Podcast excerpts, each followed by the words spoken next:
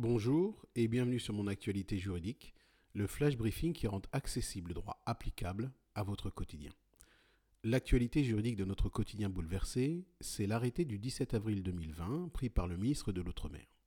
Arrêté qui autorise la création d'un traitement automatisé de données à caractère personnel afin d'évaluer et d'organiser les besoins en termes de quarantaine des étudiants ultramarins en mobilité dans l'Hexagone, dans la perspective de leur retour sur leur territoire.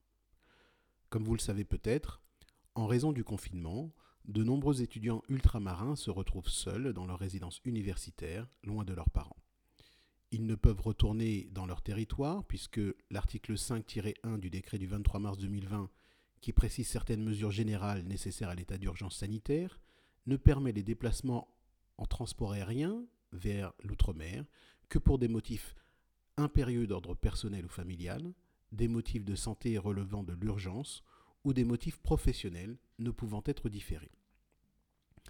Afin de connaître les besoins des étudiants ultramarins en quarantaine en France et d'identifier ceux qui veulent et peuvent rentrer chez eux, le ministre de l'Outre-mer a créé un fichier automatisé de données à caractère personnel reprenant les informations suivantes.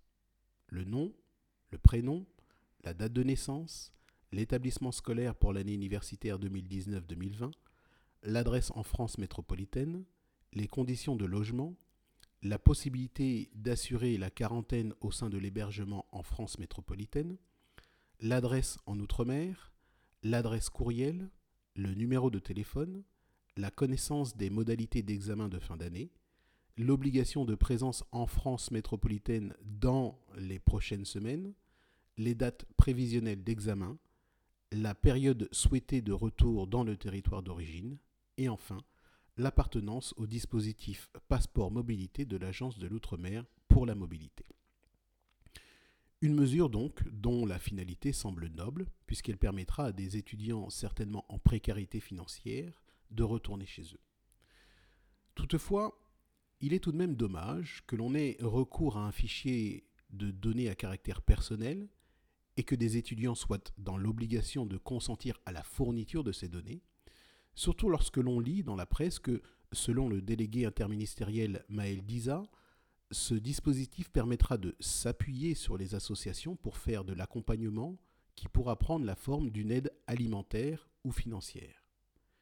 Et au délégué interministériel de poursuivre. Ensuite, nous verrons comment envisager les modalités de certains retours il faut voir comment organiser les quatorzaines en fonction des territoires. Alors, deux questions se posent. Si des associations seront chargées de fournir l'aide financière ou alimentaire à ces étudiants ultramarins, pourquoi faut-il consentir à communiquer ces données personnelles à l'État pour qu'il en fasse un fichier? Par ailleurs, la communication de ces données personnelles est-elle nécessaire à l'organisation des quatorzaines pour les étudiants avant leur retour sur le territoire? Alors que les défenseurs des libertés fondamentales sont vigilants quant au développement et à l'utilisation d'une application sur smartphone lors du déconfinement, le sort des étudiants ultramarins nous donne-t-il un avant-goût de ce qui sera fait? Merci pour votre écoute. Passez une très bonne journée.